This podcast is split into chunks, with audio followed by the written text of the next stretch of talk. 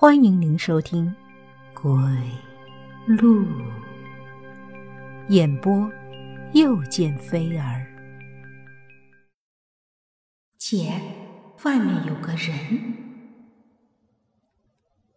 我很讨厌妹妹，从她出生的那一天起，仿佛她生来就是专门和我作对的。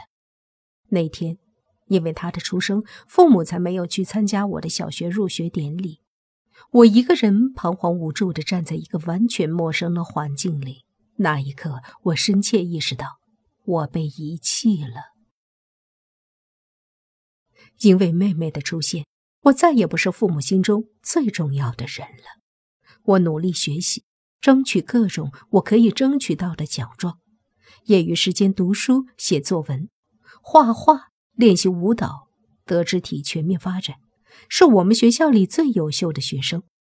即便是这样，我仍然得不到父母的认可和夸奖。他们总是忽视我的优秀，皱着眉头望着我。孩子，你不必这么努力。不但如此，他们还总是严厉地对我说：“出去玩的时候带上妹妹。”似乎我还留在这个家里的唯一的意义，就是照顾妹妹，陪着那个缠人的、淘气的、爱哭的倒霉蛋儿玩耍。倘若有一天妹妹长大了，再也不需要我照顾了，那么我是不是会被扫地出门呢？老天有眼，妹妹变傻了。就在三年前的夏天，她本来明亮的眼睛变得昏暗而呆滞，本来爱哭的她再也没有掉过泪，本来很灵活的小嘴儿也似乎失去了动力，再也不肯开口说话。那时候，我以为我的幸福时光终于来临了。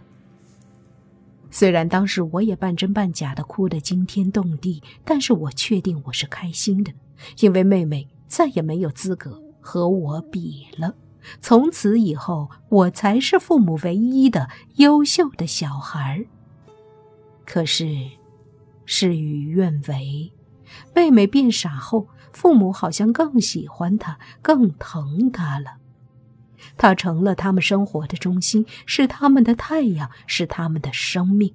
以至于每天晚上睡觉前，我都要狠狠地掐掐自己的胳膊。我必须确认我还活着，我必须确认我不是个透明人，我必须确认我不是空气。很显然，这一切都是妹妹的阴谋。妹妹并没有变傻，她是装的，故意的，为了让父母完全忽略我。为了夺走父母所有的爱，她是故意的。虽然他看起来好像很呆滞，好像失语了，但他城府很深。我绝对不会相信他是个傻子。他总是偷偷把我的私人日记故意放到容易被父母发现的地方，或者把我写好的作业涂得乱七八糟，甚至偷偷在我的跳舞鞋里放进破碎的玻璃渣。他那鼓鼓的小肚子里有无数的花花肠子，除了我，没有人能够看透。事实上，他并没有失语，我早就说过，他是装的。每天晚上，当我全神贯注的写作业的时候，他总会无声无息的站在我身后，吮吸着被唾液泡的脱皮的食指，呆呆的。面无表情的眼睛一眨不眨地盯着我，就像一个灵魂，浑身散发着阴冷的、潮湿的气息。等我觉察到，猛地回头看他的时候，他就会把食指拿出来，在裤子上蹭蹭，然后咧嘴一笑，指着窗外，轻轻地说：“姐，外面有个人。”姐，外面有个人，这是他变傻之后唯一会说的话。这句话他只在夜深人静的晚上说，只对我一个人说。有时候，为了不让他说出这句话，我曾经以我好学生的名誉做代价，一晚上不写作业，直接上床睡觉，即便如此，他也会幽灵一般出现在我的床边，用咸湿的手指摇醒我。在黑暗里，他那稚嫩的声音也如幽灵一般：“姐，外面有个人。”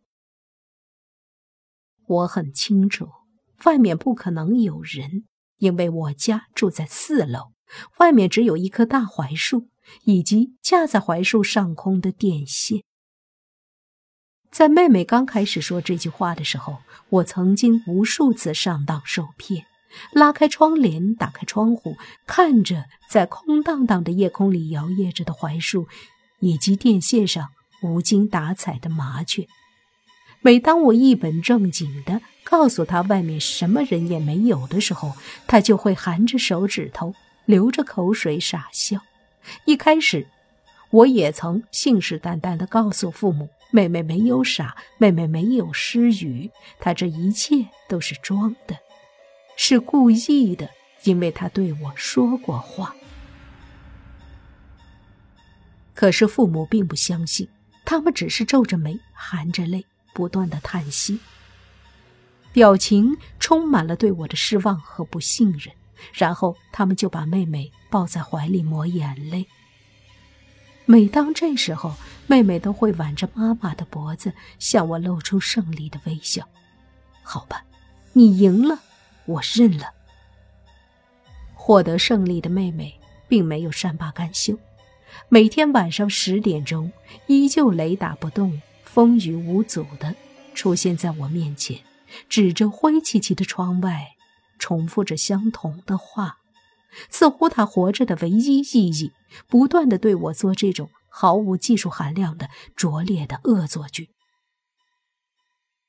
是的，在那天之前，我一直是这么认为的，一直认为这一切都是妹妹的恶作剧。